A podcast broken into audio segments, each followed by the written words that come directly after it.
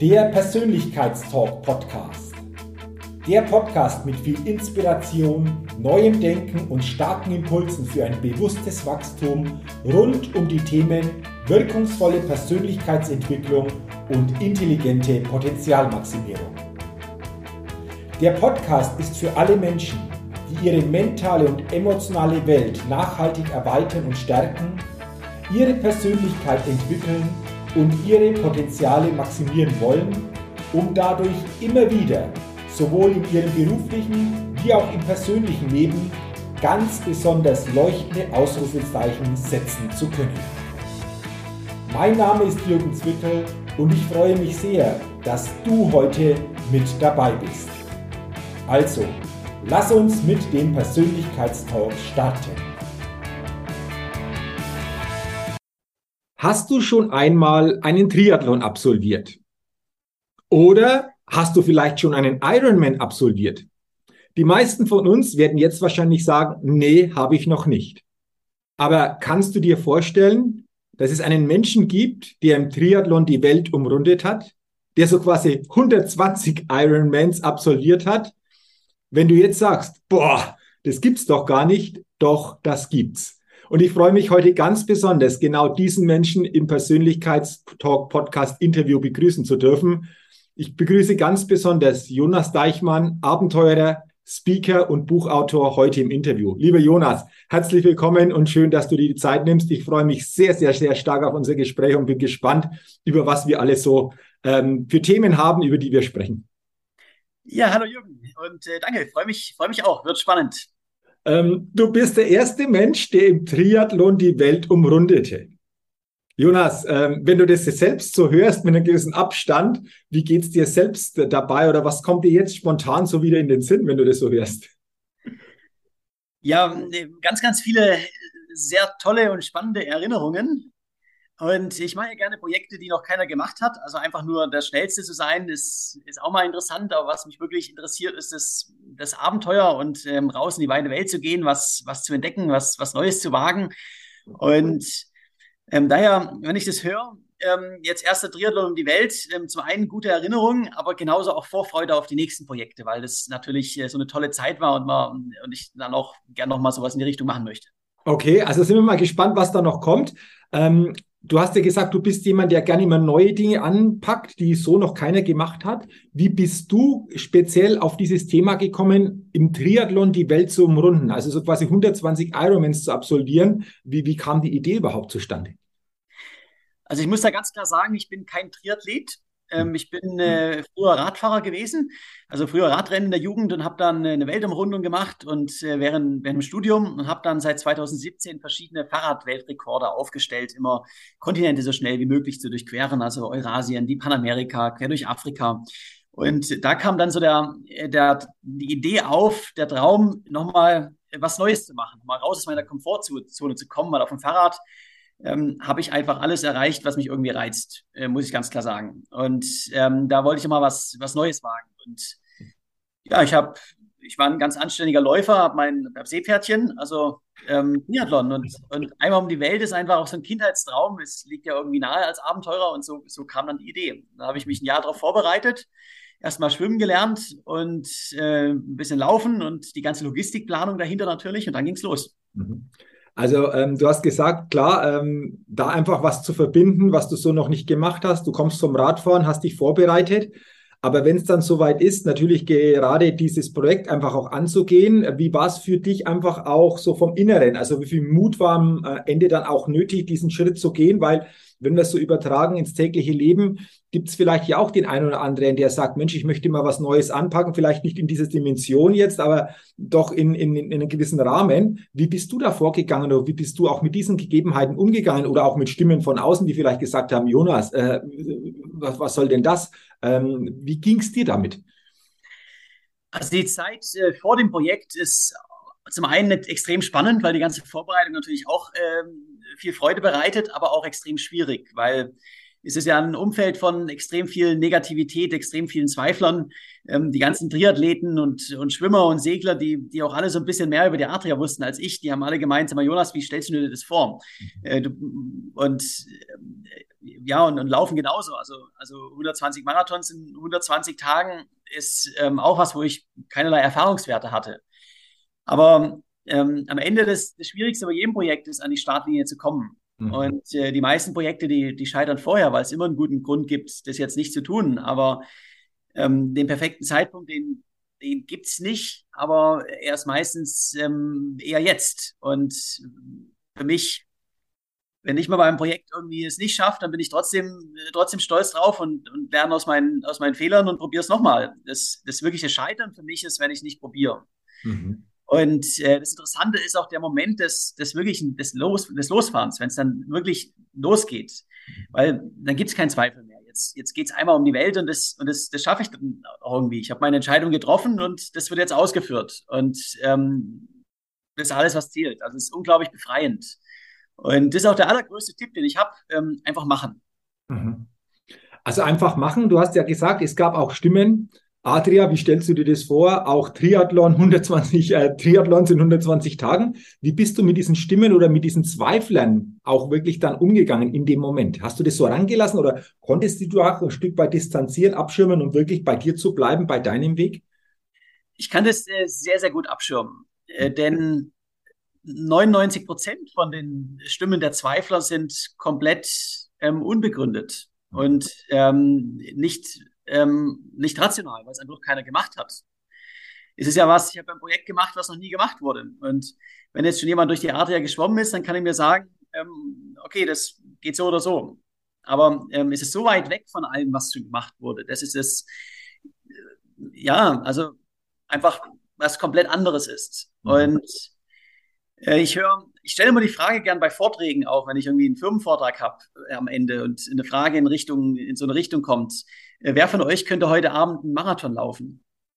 Und ähm, dann gehen meistens so ein oder zwei Hände hoch, mhm. der Rest bleibt unten. Mhm. Ich habe nicht gefragt, in welcher Zeit. Mhm. In, in Marathon in drei Stunden, okay, da muss man ein bisschen für trainieren. Im Marathon heute Abend kann jeder gesunde Mensch sofort laufen, ist überhaupt kein Problem. Vielleicht nicht in drei Stunden, aber halt in fünf oder in sechs. Und äh, das ist der entscheidende Punkt. Ähm, am, am Anfang hat der Großteil der Menschen immer erstmal, oh, das ist sowas Großes, das ist so außerhalb meiner Vorstellungskraft, das geht nicht. Und wenn man das aber mal herunterbricht und genau analysiert, dann gibt es da oft überhaupt keinen Grund, ähm, dass es nicht geht. Und äh, man weiß es nicht bei manchen Dingen, aber man muss es einfach machen. Mhm. Also das heißt machen und sich darauf einlassen und dadurch einfach für sich neue Erkenntnisse auch gewinnen, wie es wahrscheinlich natürlich bei deinem Projekt äh, auch war, oder? Ähm, absolut. Und das ist ja bei jedem großen Projekt, ähm, sei es im Sport oder wenn man ein Unternehmen gründet, was jetzt was, was komplett Neues macht, ähm, dann sagt der Großteil der Leute vorher immer, das geht nicht. Mhm. Aber da muss man halt Wege finden, wie es geht. Mhm. Und äh, diese, diese Grundhaltung, ja, das ist zu weit ähm, oder ähm, hat so keiner gemacht, das ist doch kein Grund, dass es nicht gehen soll, sondern mhm. ist einfach eine zusätzliche Motivation, dass man das jetzt, dass man das jetzt anpackt und eine Lösung findet. Okay, und du hast es angepackt, du bist in München gestartet. Und dann ging es ja mit dem Fahrrad zuerst mal los. Äh, da glaube ich, war teilweise schon ein Stück weit einfach auch diese, diese Herausforderung, dass so die erste Strecke dann schon ein bisschen herausfordernd war durch Schnee, durch Wintereinbruch. Da gab es ja schon die erste Veränderung vom Plan. Äh, willst du uns da mal teilhaben lassen, wie das gleich am Anfang oder zu Beginn gleich war? Weil geplant war das, jetzt äh, geht's nicht so. Ist wahrscheinlich häufiger passiert auf deinen ähm, Wegen, die du da zurückgelegt hast. Aber äh, gerade am Anfang, wie, wie, wie geht's da damit umzugehen? Äh, wie, wie hast du es geschafft? Ja, eine, eine riesen Herausforderung für mich, die wahrscheinlich größte, war nicht das Sportliche, sondern die Bürokratie, weil ich bin ja mitten in der, in der, in der Corona-Pandemie ähm, gestartet mit Grenzschließungen und äh, vor allen Dingen extremer Unsicherheit, welche Grenzen auf sind. Und ich habe mich darauf eingelassen, ähm, dass sich die Route auch verändern kann und ich auch mal feststecke, aber, aber irgendeine Lösung gibt's halt, irgendwie geht's weiter. Mhm. Und ich habe bereits in meinem zweiten Tag ähm, da wurde Tirol zum Risikogebiet ähm, ähm, erklärt und äh, ich musste am zweiten Tag meine Route ändern. Mhm. Und das hat sich auch später so durchgezogen. Ich bin mal in der Türkei sieben Wochen festgesteckt, um auf mein Visum zu warten. Äh, Nochmal dann in Vladivostok und hab, bin am Ende nicht durch die USA, sondern durch Mexiko gerannt. Also mhm. ähm, eine komplett andere Route. Aber ähm, ja, ich konzentriere mich auf das, was ich beeinflussen kann. Und das sind halt halt nicht die, ist halt nicht die Politik und die Corona-Regeln, sondern ähm, ich schaue, okay, was kann ich denn jetzt machen, um meine Situation zu verbessern. Mhm. Okay, ein wichtiger Ansatzpunkt. Äh, was kann ich beeinflussen? Was kann ich jetzt in diesem Moment tun? Wie kann ich Lösungen finden, um mit dieser Situation bestmöglichst umzugehen? Ich glaube, ein wichtiger Ansatz. Ähm, jetzt lass uns einfach auch nochmal äh, darauf zu sprechen kommen. Du hast es schon angesprochen, das Thema Adria und Schwimmen wo vorher Stimmen gekommen sind, wow, wie soll das funktionieren? Jetzt bist du in der Adria geschwommen. Willst du uns mal teilhaben lassen, wie sich für dich dargestellt hat und wie du dann vielleicht auch im Nachgang mit diesen Aussagen äh, Stück weit die dann anders einordnen konntest? Ähm, ja, also äh, zum einen muss ich auch sagen, ich bin definitiv kein Schwimmer vorher gewesen. Ähm, ich bin zur Vorbereitung durch den Bodensee der Länge nachgeschwommen und die Adria ist halt schon was anderes. Äh, vor allen Dingen wegen Salzwasser, was die Haut angreift, aber auch äh, Strömung, Wellengang ist einfach äh, alles an, schwieriger. Mhm. Und die ganze, ganze Logistik. Und ich bin habe von Tag eins an natürlich massive Probleme gehabt. Also ich habe überall offene Wunden gehabt, Entzündungen ähm, und hab ja, bin ja auch unsupported unterwegs gewesen, also ohne, ohne Begleitboot. Ich habe so ein Floß nicht mehr hergezogen. Wenn da Strömung und Wellen von vorne kommt, dann schwimmt man rückwärts. Also es ist ähm, definitiv keine einfache Disziplin. Aber meine Herangehensweise war einfach, ähm, ich schaue auf zum nächsten Felsen und da schwimme ich hin und da ist dann ein Schokoriegel und dann geht es auf zum nächsten und so komme ich in ganz kleinen Schritten immer weiter. Mhm. Mhm. Und äh, ich bin der festen Überzeugung, solange man nicht, also rein physisch gesehen, wenn ich jetzt Intervalle mache und super schnell, dann sagt der Körper irgendwann natürlich Stopp. Aber solange ich im Grundlagenbereich bin und genau genug Essen und Schokoriegel nachschiebe, ähm, ist es eine Frage der Motivation. Und äh, wenn ich einen Kilometer schwimmen kann, dann, dann kann ich auch 460 schwimmen. Dauert einfach ein bisschen länger. Mhm. Also das würde ja bedeuten, mach große Strecken oder große Projekte einfach kleiner. Ja. Das ist einfach auch fürs Mentale leichter, das zu überblicken, den nächsten Schritt einfach auch wieder spürbar umzusetzen. Das ist ein wichtiger Tipp. Jetzt hast du gesagt, ähm, seit dem ersten Tag beim Schwimmen hast du offene Wunden gehabt. Ich könnte mir vorstellen, dass das natürlich auch schmerzhaft äh, für dich war. Wie wichtig ist in dem Moment einfach auch, Jonas, dann der Kopf, das Mentale oder was, was hat dich dann durchhalten lassen? Weil es ist natürlich dann so, wenn der Körper schmerzt, wissen wir alle, dann ist es natürlich vielleicht auch mal relativ einfach zu sagen, nee, geht nicht, ich, ich gehe raus, das, das war's halt dann. Wie ist dir das gelungen, einfach auch da wirklich dran zu bleiben, wenn schon von Anfang an so herausfordernd teilweise auch körperlich war? Also für mich ist 95 Prozent äh, Kopfsache und ich bin einfach ähm, Optimist mhm. und äh, glaube immer daran, ähm, es wird besser. Mhm. Und äh, da ist jetzt die Frage, wenn man sich nach, ähm, nach ein, zwei äh, Schwimmtagen bereits offene Wunden hat oder auf der Marathonstrecke, wo ich dann nach, nach einem Tag und nach, nach, nach dem zweiten Marathon kaum noch laufen konnte, da ist dann, äh, kommt natürlich schnell der Gedanke, oh, mir geht's jetzt nach, nach ein paar Tagen schon so. Und ähm, ich habe erst fünf Prozent von der Strecke geschafft. Ähm, das wird ja noch viel schlimmer. Mhm, mh. Aber das ist ja nicht gesagt. Ähm, Im Gegenteil, ich habe die Erfahrung gemacht, ähm, der Körper äh, passt sich irgendwann an, an alles. Mhm. Mhm. Ähm, also es ist, mir ging es nach 50 Schwimmtagen deutlich besser als nach fünf. Und mir ging es nach 100 Marathons deutlich besser als nach fünf. Mhm. Der Körper passt sich an.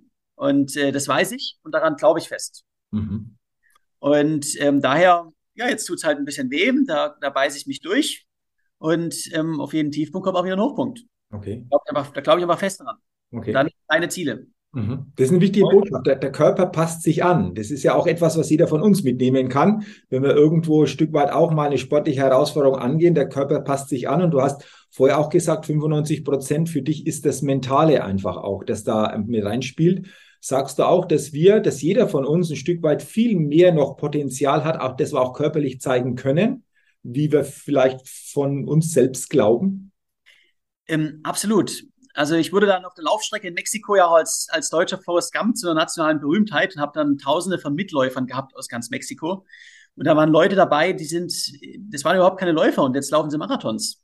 Mhm. Und ähm, ganz einfach, weil sie es, weil sie es wollten und weil sie ein Ziel da, irgendwie einen Sinn dahinter gesehen haben. Mhm. Und äh, das ist der entscheidende Punkt. Ähm, und in uns allen steckt so viel mehr Potenzial. Man muss es einfach, man muss einfach fest daran glauben und sich diese kleinen Ziele setzen. Mhm.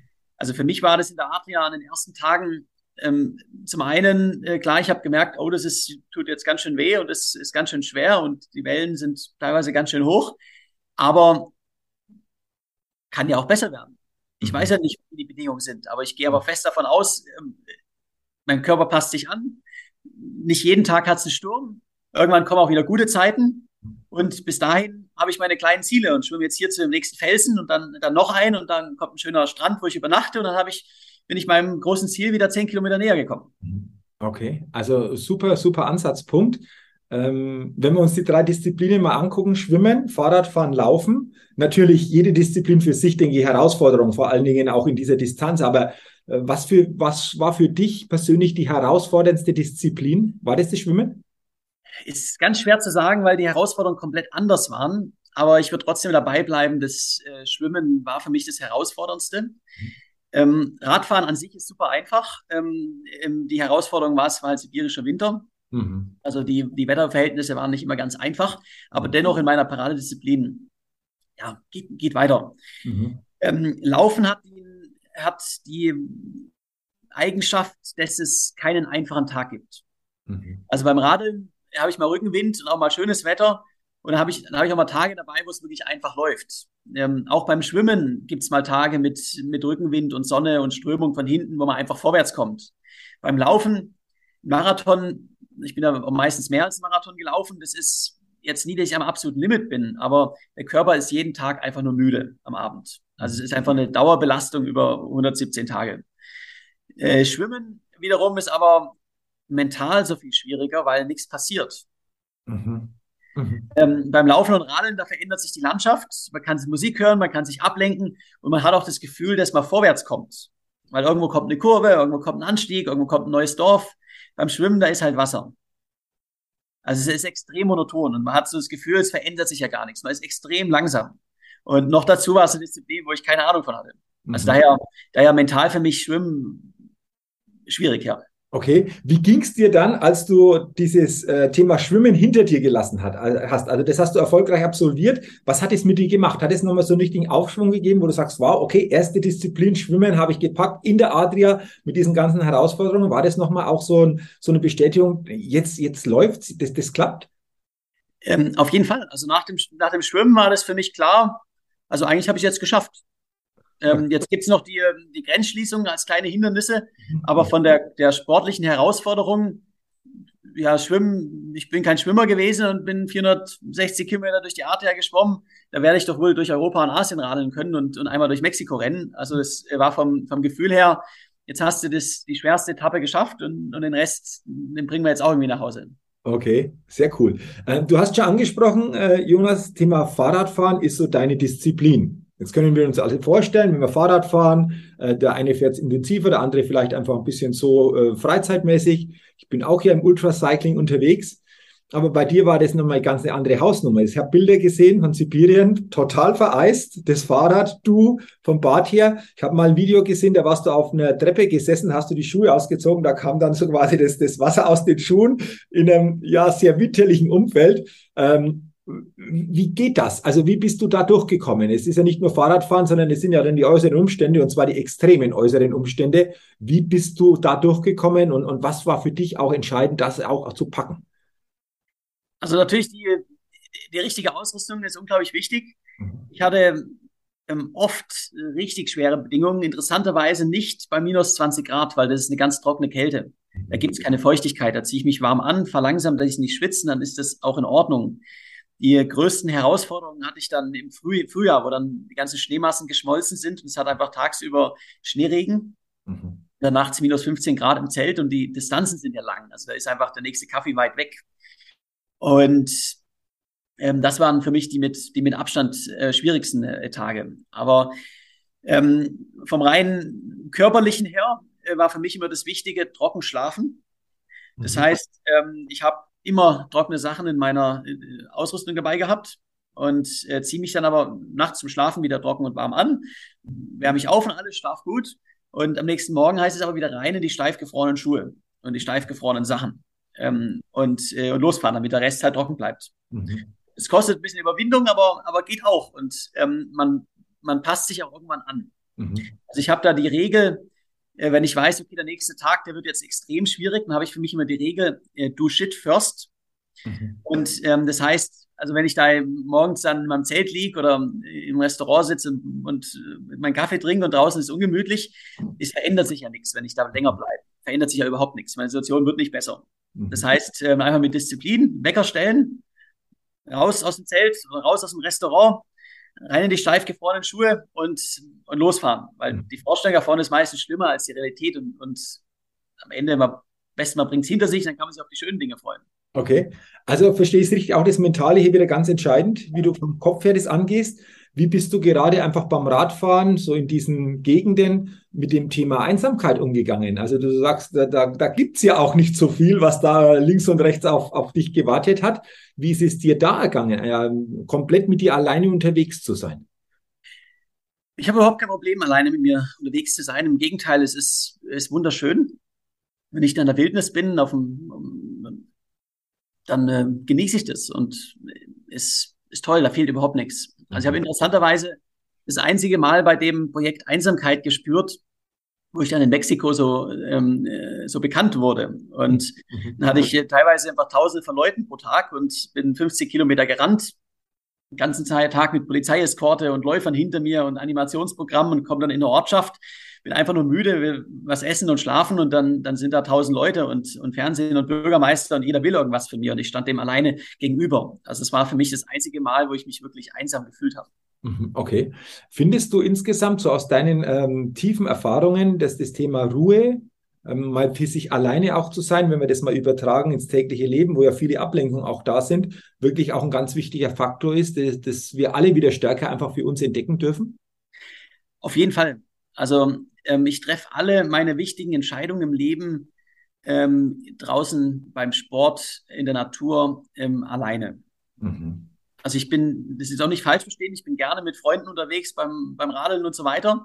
Aber wenn ich alleine einen Berg hochrenne oder einen Pass hochradel oder an meinem Zelt sitze, das sind meine Gedanken ganz klar. Mhm. Und ähm, das ist auch meine kreative Phase. Da bekomme ich die, meine nächsten Projekte.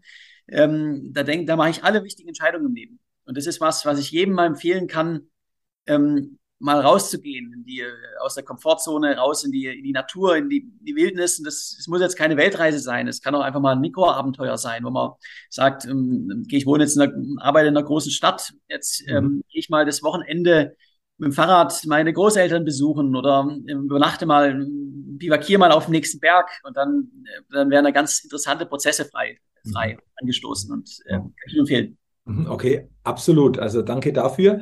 Lass uns nochmal eintauchen. Äh, am Ende waren es wie viele genaue Kilometer auf dem Fahrrad und wie lange warst du mit dem Fahrrad dann unterwegs bei der zweiten Disziplin? Also ich bin insgesamt äh, 21.000 Kilometer geradelt. Wow. Mhm. Und das waren, weil ja auch Pausen dabei waren. Also ich bin ja auch, ähm, also keine jetzt Ruhetage, aber ich bin mal festgesessen, gerade in der Türkei, weil einfach die Grenzen zu waren. Mhm. Ähm, da bin ich insgesamt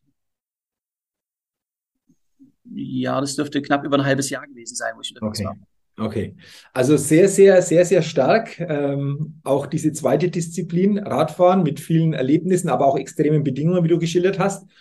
Und dann ging es an die letzte Disziplin, Laufen. Du wolltest ursprünglich USA äh, als Laufland hernehmen, dann wurde es Mexiko. Und da, glaube ich, ist ja ganz was Besonderes passiert oder hat sich was Besonderes entwickelt. Äh, willst, willst mal darüber berichten? Du hast gerade schon ein bisschen was angesprochen, aber das ist wahrscheinlich anders auch gekommen, wie du dir das selber vorgestellt hast, oder? Ähm, ja, ich wollte ursprünglich San Francisco nach New York rennen, aber mhm. ich war ja bei meinem letzten Projekt auch im Sudan und im Iran, also bin da auf so einer Art Terrorliste und muss erst zur Sicherheitsfreigabe in eine Botschaft und die waren halt Corona-bedingt zu.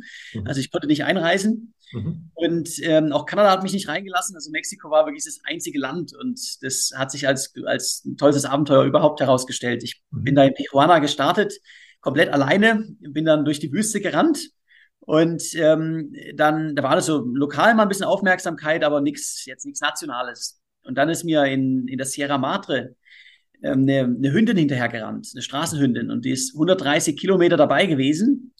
Und ähm, ich habe dann jemanden gesucht, der sie adoptiert. Und ähm, Mexiko passieren halt verrückte Dinge, weil sie wurde dann in so eine Kleinstadt gebracht, hat dann einen großen Heldenempfang bekommen vom Bürgermeister, hat einen Eintrag ins Goldene Buch der Stadt bekommen und äh, eine Ehrenbürgerin. Und dann kam das nationale Fernsehen, hat eine, eine große Reportage über sie gemacht. Mhm. Und am nächsten Tag war ich dann nationale News als äh, deutscher Forrest Gump, also Titelseite auf allen Zeitungen, in allen Fernsehsendern. Und ähm, danach wurde das ein richtiger Volkslauf. Ich habe dann ähm, täglich also aus ganz Mexiko Leute angereist, um mitzurennen habe überall einen Empfang bekommen von Bürgermeister, Gouverneuren, Drogenkartellen, einfach so jeder, der was zu sagen hat in Mexiko. Und das, das wurde täglich im, im Fernsehen übertragen, mein Lauf. Also es war ähm, für zweieinhalb Monate ähm, die News-Story schlechthin in Mexiko und ich war dann nie wieder allein. Okay, also das ist schon Wahnsinn, was ihr da entwickelt. Ähm, einfach auch diese, diese Dynamik. Hast du eventuell vielleicht mit dem einen oder anderen sogar noch Kontakt von, von der Zeit? Könnte ich mir ja auch vorstellen. Ähm, ja, also die, die, die Begeisterung von den Mexikanern und auch die, einfach die Herzlichkeit hat mich, hat mich ja unglaublich ähm, auch berührt. War einfach echt, äh, echt tolle Zeit. Und habe ich noch mit einigen Leuten auch, auch Kontakt. Also der, der Roberto war mein, äh, mein, mein Filmemacher in Mexiko. Das mhm. erste Mal, wo er mich besucht hat, war zwei Tage da und hat so einen kleinen Bauch gehabt und war total unsportlich.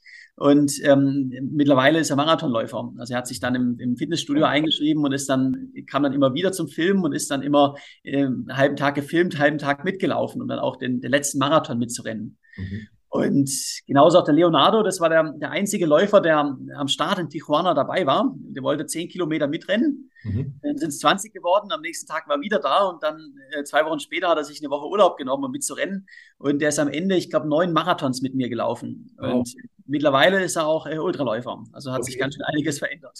Ähm, äh, super. Wie, wie geht's dir selbst, wenn du siehst, durch das, was du tust oder da getan hast, durch dein Projekt, durchs Laufen, hast du andere so inspiriert, dass sie auch zum Laufen gekommen sind, dass sie für sich was entdeckt haben? Wie geht's dir da selbst einfach auch damit? Ja, es ist ein ganz tolles Gefühl. Also das, ähm, die Begeisterung von den Leuten zu sehen und, und äh, sowas wie jetzt beim Leonardo und Roberto und vielen anderen, die dann, bei denen das wirklich auch was verändert im Leben. Mhm. Und ähm, ja, ist für mich eine, eine unglaubliche Motivation, auch weiterhin so Projekte natürlich zu machen. Mhm. Äh, und auch eine Bestätigung, ähm, dass es jeder kann. Weil ich habe genug total unsportliche Leute gesehen, die jetzt, die jetzt plötzlich Marathon laufen. Mhm. Das ist das, was du wieder vorher gesagt hast. Ne? Die Frage, wer von euch kann einen Marathon laufen? Man, muss es eben wollen, ja. Und man muss es wollen. Und, und äh, die Mexikaner, die haben ähm, darin, mich zu begleiten und Marathon mit mir zu laufen, die haben einen Sinn dahinter gesehen. Mhm. Und, und dann konnten sie es auch. Ähm, Jonas, was hast du gerade in dieser Zeit, als du durch Mexiko gelaufen bist, auch für dich gelernt oder mitnehmen können? Äh, etwas, was natürlich für dich so vielleicht im Vorfeld gar nicht in der Vorstellung war, aber was hast du für dich da mitnehmen können oder vielleicht auch gelernt aus diesen ganzen Gegebenheiten, egal in Mexiko? Also letztendlich Dinge, die ich schon auch gewissermaßen vorher gewusst habe, aber die hier nochmal viel, viel intensiver wurden. Äh, ich bin mittlerweile in über 100 Ländern gewesen und ähm, habe Bürgerkrieg Länder durchquert, bin jetzt aktuell Russland und Ukraine gewesen. Und Mexiko ist ein Land, wo, wo ich gesagt habe, ich laufe jetzt durch Mexiko, da haben mich äh, manche Leute schon für tot erklärt. Ähm, ähm, die, wie, kannst du nur, ist ja lebensgefährlich. Und die Realität ist, ich habe keine einzige schlechte, be gefährliche Begegnung gehabt in Mexiko. Im Gegenteil, ähm, die Leute waren so nett und herzlich, trotz all der Probleme, trotz der Drogenbanden, ähm, dass mir das einfach nochmal zeigt, ähm, im Grunde sind, ist der Großteil der Leute gut. Und ähm, das gibt mir auch einfach viel, viel Zuversicht, ähm, gerade in der aktuellen Situation, die wir in der Welt haben. Mhm. Und zweiter Punkt ist, ähm, trifft jetzt besonders auf Schwimmen und aber auch aufs Laufen zu, weil ich war ja auch kein, kein ja, jetzt ein anständiger Läufer, aber ich bin vorher noch nie jetzt irgendwie Rennen gemacht oder sowas und äh, laufe jetzt 120 Marathons in 117 Tagen. Und das Interessante ich war ja am Ende noch relativ frisch, also ich hätte noch weiterlaufen können. Mhm. Ähm, ich bin, hab, der Körper hat sich angepasst. Ich wurde mit jedem Tag besser. Mhm. Ähm, und das äh, zeigt mir auch äh, für die Zukunft, ähm, Radfahren wird immer meine, meine Herzensdisziplin sein, aber ich probiere noch gerne andere Projekte ähm, aus. Und mit der, mit der richtigen Einstellung, wenn man das wirklich will, dann, dann kann man das auch. Mhm. Also muss jetzt noch kein Profi dafür sein, um, um ähm, um einen Rekord in einer anderen Disziplin aufzustellen. Mhm. Sehr, sehr, sehr schön. Danke auch für, die, für, für deine Gedanken. Ähm, gerade zu dem Thema, was hast du im Land selbst erlebt und was wird vielleicht über das Land vermittelt oder über Länder oder auch Gegebenheiten vermittelt. Es ist auch so, dass es ähm, oftmals so ist, dass wir natürlich durch die ähm, Wege, über die wir Informationen bekommen, woher auch immer, nur einen ganz, ganz kleinen Teil vermittelt bekommen, aber bei vielen so quasi dann dieser kleine Teil das Gesamte ausmacht und wenn du vor Ort bist, stellt sich dann doch ein Stück weit anders dar. Ist es auch so, da immer mal die Dinge auch zu hinterfragen, offen zu bleiben, nicht nur das, was wir jetzt wissen, so zu generalisieren? Äh, ist das auch so ein wichtiger Punkt grundsätzlich? Ähm, auf jeden Fall. Also hinter den meisten Stereotypen und Generalisierungen ist ein, ein Funken Wahrheit dran, aber es ist nie die, die, die komplette Wahrheit. Und es ist ganz oft eher die Regierung, die Politik.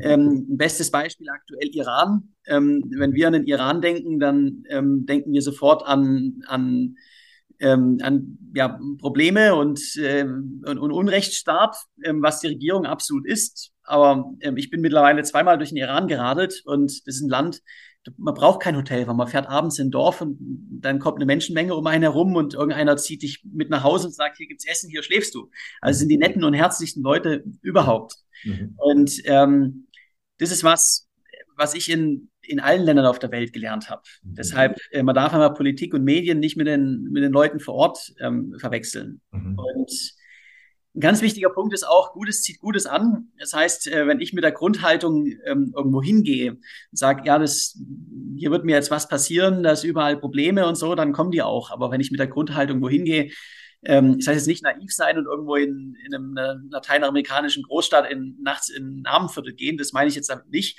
aber eine Grundhaltung haben, ähm, ja, die Leute sind nett und, und hilfsbereit, dann zieht es auch, auch Gutes an.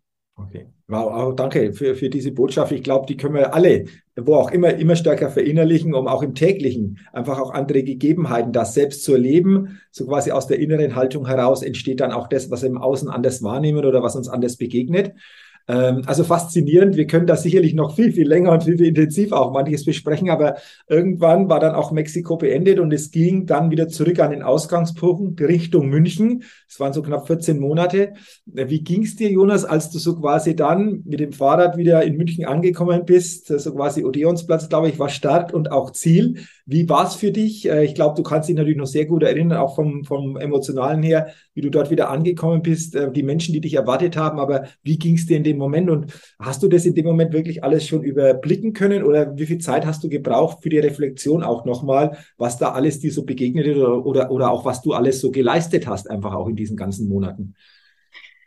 Also ich hatte natürlich ganz, ganz viel Zeit davor, auch schon nachzudenken. Ich visualisiere mir auch Dinge im Vorfeld, ähm, mhm. also gerade so Highlights, auf die ich, mich freue. Also ich bin in meinem Kopf schon viele Male vorher angekommen. Mhm. Und ähm, für mich ist dann der Moment des Ankommens, äh, ja, war ein, war ein tolles Projekt, ähm, äh, wunderschön, aber ich war auch nicht traurig am Ende, dass es, dass es, dass es geschafft ist. Einfach aus dem Grund, das Ziel ist immer anzukommen. Und ähm, es ist bei mir jetzt auch nicht äh, so, dass das ähm, jetzt ein einmal im Leben Projekt ist, sondern äh, für mich war das jetzt ähm, ein Projekt. Das ist dann ist dann abgeschlossen. Ich freue mich auch mal wieder, habe mich auch darauf gefreut, mal Zeit mit der Familie zu haben auf einen, auf einen neuen Abschnitt. Und ich weiß aber auch genau, ähm, bald geht's wieder los. Mhm. Und das brauche ich auch. Also es ist ein, ein ganz wichtiger Punkt. Ähm, ähm, viele Langzeitreisende oder so ein großes Projekt haben, die haben dann hinterher auch Depressionen, mhm. einfach weil da die Frage ist, was was mache ich hinterher? Mhm. Und ähm, ich hatte, hatte nie dieses Gefühl und auch bei der, bei der Ankunft ähm, keine Traurigkeit, dass es jetzt vorbei ist, weil, weil ich habe hab ja in mir schon wieder ein neues, äh, neues Ziel im Kopf. Mhm. Und das brauche ich auch, bevor ich ankomme. Und es ist dann so eine, es kommt eine andere Phase, auf die freue ich mich genauso und dann, und dann geht's wieder, kommt wieder das nächste große Abenteuer. Ja, sehr, sehr schön. Lass uns noch über ein Thema sprechen. Es steht auch auf der Rückseite deines Buches, die magische Kraft von Schokoriegeln. Du hast es schon angesprochen, auch beim Schwimmen, aber was steckt da dahinter, die magische Kraft von Schokoriegeln? Also ich bin, ähm, hat ganz, ganz viel mit diesen kleinen Zielen zu tun. Mhm. Und ähm, wo ich jetzt geschwommen bin oder wo ich durch Mexiko gerannt bin. Ich bin nach meinem ersten Marathon, ich hab, bin ja vorher sieben Monate nicht gerannt, bin ja geschwommen und geradelt. Und jetzt, jetzt laufe ich, laufe ich los, den ersten Marathon, hat auch ganz gut geklappt. Aber ich bin abends ins, ins Restaurant gehumpelt, habe ich am Geländer hochgezogen. Am, am, nächsten Morgen aus dem, aus dem Zelt raus, ich bin gehumpelt. Also kleine Muskelfaserrisse. Mhm. Wenn ich mir dann so vorstelle, hey, du hast jetzt einen Marathon oder zwei geschafft und kannst kaum noch laufen und ja, 119 kommen noch, das ist ähm, ziemlich demotivierend. Aber in meinem Kopf, da, da laufe ich nicht so weit, sondern in meinem Kopf schaue ich immer die nächste Tankstelle, das mhm. nächste Restaurant und da gibt es Schokoriegel. Mhm. Und ja, und so 1000 Schokoriegel später bin ich wieder in München gewesen. Und ähm, also das Schokoriegel ist so eine Metapher ähm, dafür, dass man ähm, kleine Ziele braucht. Man muss die Ziele sehen, bevor man, bevor man da ist. Und wir alle brauchen unseren ganz persönlichen Schokoriegel. Also das, was was einen, was einen motiviert. Und mhm. Wenn ich beim Sport draußen bin, da denke ich halt immer, ja, ein wäre jetzt ganz schön. Mhm. Ähm, äh, wunderbar, wunderbare Metapher. Äh, jetzt habe ich dein Buch auch hier. Also für alle, die einfach deine Geschichte noch viel, viel stärker einfach auch nachvollziehen wollen, empfehle ich nur ähm, dieses Buch, Das Limit bin nur ich. Äh, da beschreibst du ja sehr, sehr schön einfach auch deine ganzen Erlebnisse in den verschiedensten Ländern, aber auch in den verschiedensten Disziplinen. Und der Titel des Buches lautet Das Limit bin nur ich.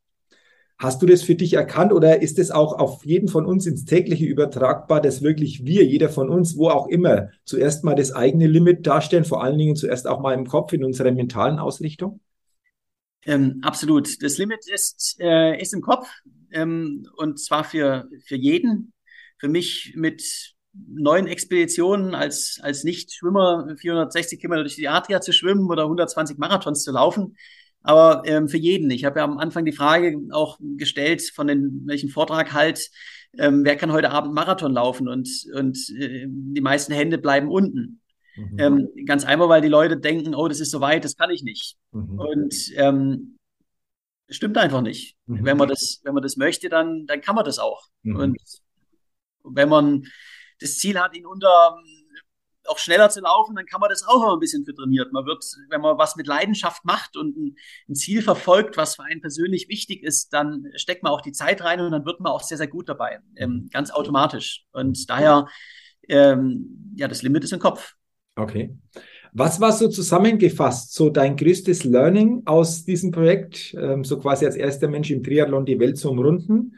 Was war so dieses, dieses Learning, was du sagst, das am Ende kann ich es ähm, auf einen Begebenheit zusammenfassen? Ist das möglich? Wenn ja, wie, wie lautet das? Also gibt sehr, sehr viele Learnings. Ich würde sagen, das Nummer eins und allerwichtigste Learning für mich ist, es geht immer irgendwie weiter. Es gibt immer irgendeine Lösung. Mhm. Ähm, dieses Projekt war jetzt äh, nicht nur körperlich und ähm, mit Winterstürmen und so weiter, sondern vor allen Dingen mit äh, Bürokratie und Grenzschließung in der Corona-Pandemie ähm, mit so vielen unvorhersehbaren äh, Schwierigkeiten ausgestattet, wo einfach ähm, jede Woche irgendwas Neues gekommen ist, wo ich mit überhaupt nicht gerechnet habe und ähm, wo auch ähm, wir haben die ganze Zeit Leute geschrieben, sag mal, jetzt komm zurück, das geht nicht mehr. Äh, wie soll das gehen? Und ähm, es geht aber irgendwie weiter. Okay. Ähm, wenn man wenn man das äh, wirklich möchte, dann dann findet man auch eine Lösung. Der mhm. Weg ans Ziel ist halt nicht geradeaus, aber ähm, wenn ich in die richtige Richtung im Rennen komme ich auch irgendwann an. Und ähm, das gibt mir für die Zukunft extrem viel Selbstvertrauen. Wow, danke einfach auch nochmal für diesen Schlussgedanken. Ich glaube, den kann jeder von uns auch sehr, sehr gut übernehmen. Ähm, letzte Frage, lieber Jonas, du hast schon an, angesprochen, es gibt wieder neue Projekte, neue Ziele. Äh, steht da schon was fest und vor allen Dingen kannst du schon darüber sprechen. Das ist ja auch immer so ein Thema. Ähm, Gibt es da schon etwas? Ähm, wenn ja, wie sieht's aus, wenn du es schon weitergeben darfst? Ähm, ich denke mal, da ist wahrscheinlich schon wieder irgendwas in der Pipeline, oder? Ähm, auf jeden Fall. Also ich, ich brauche ja auch was in der Pipeline, damit ich die, sag mal, die Ruhephase, die ich aktuell habe mit den Vorträgen und so weiter, auch genießen kann. Mhm. Ähm, ich brauche irgendwas, auf was ich mich freuen kann. Also ich habe immer ein neues Projekt im Kopf. Mhm. Und ich mache jetzt die nächsten Monate ähm, ein paar kleinere Projekte, ähm, wird auch mal eine kleine Arktik-Expedition und so weiter. Und ähm, dann gibt's aber auch wieder ähm, eine, eine neue Weltumrundung mhm. auf eine neue Art und Weise, wie es noch nicht gemacht wurde, die auch mich nochmal definitiv an die äh, weiter weit aus der Komfortzone herausbringen wird. Und das Ganze ist aber noch streng geheim. Okay, noch streng geheim, aber äh, bestimmt sehr, sehr spannend. Wann ist ungefähr damit zu rechnen, dass du das anpackst? Äh, nächstes Jahr, übernächstes Jahr? Ähm, ja, so circa Ende nächsten Jahres. Okay. Äh, also, einer genauen Zeitplanung, weil es wird dieses Mal auch sehr, sehr kalt. Es gibt ähm, Gegenden, da muss, ähm, wenn man da ein bisschen zu spät kommt, dann muss man ja warten. Ähm, der Zeitplan ist also sehr, sehr, sehr wichtig und ähm, da bin ich aktuell dran. Wow, klingt sehr, sehr spannend. Also ich werde es verfolgen und wahrscheinlich jetzt die ein oder andere Zuhörerin, der ein oder andere Zuhörer auch. Was kommt da? Wie sieht es aus? Also ähm, Jonas, ich sage schon mal nochmal herzlichen Dank für deine Zeit, für deine spannende Schilderung, für unser tolles Interview, für deine echt inspirierenden Gedanken, vor allen Dingen auch für dein Vorleben. Ich glaube, da bist du jemand, äh, der einfach auch hier viel Inspiration anderen Menschen auch geben kann, in welchem Bereich auch immer. Und zum Ende habe ich noch eine Bitte. Ähm, gibst du noch so für dich die letzte Botschaft weiter für die Zuhörerinnen und Zuhörer des Persönlichkeitstalk-Podcasts, was dir wichtig ist oder so die letzte wichtige Message? Ähm, ja, gerne. Ähm, das ist die für mich ähm, allerwichtigste Message, die ich zwar schon gesagt habe, aber ähm, nochmal jedem äh, nochmal sagen möchte. Und das ist ähm, das Schwierigste, ist an die Startlinie zu kommen. Mhm. Ähm, aber am besten man macht es einfach. Es gibt immer genügend Gründe, einen großen Traum, ein großes Projekt ähm, jetzt erstmal nicht zu machen, aber ähm, sind es wirklich die Gründe und gehen sie irgendwann weg? Irgendwas im Leben kommt immer dazwischen. Daher, wenn man einen großen Traum hat, ein großes Projekt, ähm, dann muss man da nicht, nicht fünf Jahre darauf vorbereiten, sondern ähm, am besten man macht es einfach. Man macht es einfach. Wir haben das auch so gemacht. Wir haben gesagt, wir machen dieses Interview völlig frei. Ich sage nochmal herzlichen Dank, weil ich glaube, da haben wir wirklich auch äh, in dieser Zeit wunderbare Gedanken von dir bekommen. Wünsche dir natürlich weiterhin alles, alles Gute. Viel gute Vorbereitung auf das nächste spannende Projekt, das du angesprochen hast. Wir sind alle gespannt, was es ist. Und natürlich weiterhin, ähm, ja, alles Gute, viel Gesundheit und vor allen Dingen immer wieder tolle, spannende Premieren. Ja, danke dir. Hat, hat Spaß gemacht. Bis bald. Dankeschön, lieber Jonas. Ja, vielen Dank, liebe Zuhörerinnen, liebe Zuhörer, dass auch du heute in dieses spannende Interview und Persönlichkeitstalk Podcast hineingehört oder auch hineingesehen hast, wenn du es bei YouTube angeguckt hast. Wünsche dir, dass du viele gute Impulse und Inspirationen mitnehmen kannst und denke immer daran, wenn es darum geht, auf deinem Spielfeld des täglichen Lebens dich auszurichten, da geht noch was. Entdecke in dir, was möglich ist. Sei dein Lebenschampion auf deinem täglichen Spielfeld des Lebens. Bis zum nächsten Mal, dein Jürgen. Hallo, ich bin's nochmal. Hat dir dieser Podcast gefallen? Wenn dir dieser Podcast gefallen und dich weitergebracht hat, dann gib mir sehr gerne bei iTunes eine 5-Sterne-Rezession und wenn du noch Zeit hast, gerne auch ein persönliches Feedback, damit ich den Persönlichkeitstalk Podcast immer weiter verbessern kann. Ach ja, und wenn du noch mehr zu mir und meinen Themen wissen willst, dann gehe sehr gerne auf die Seite www.jürgenswickel.com. Max gut, dein Jürgen.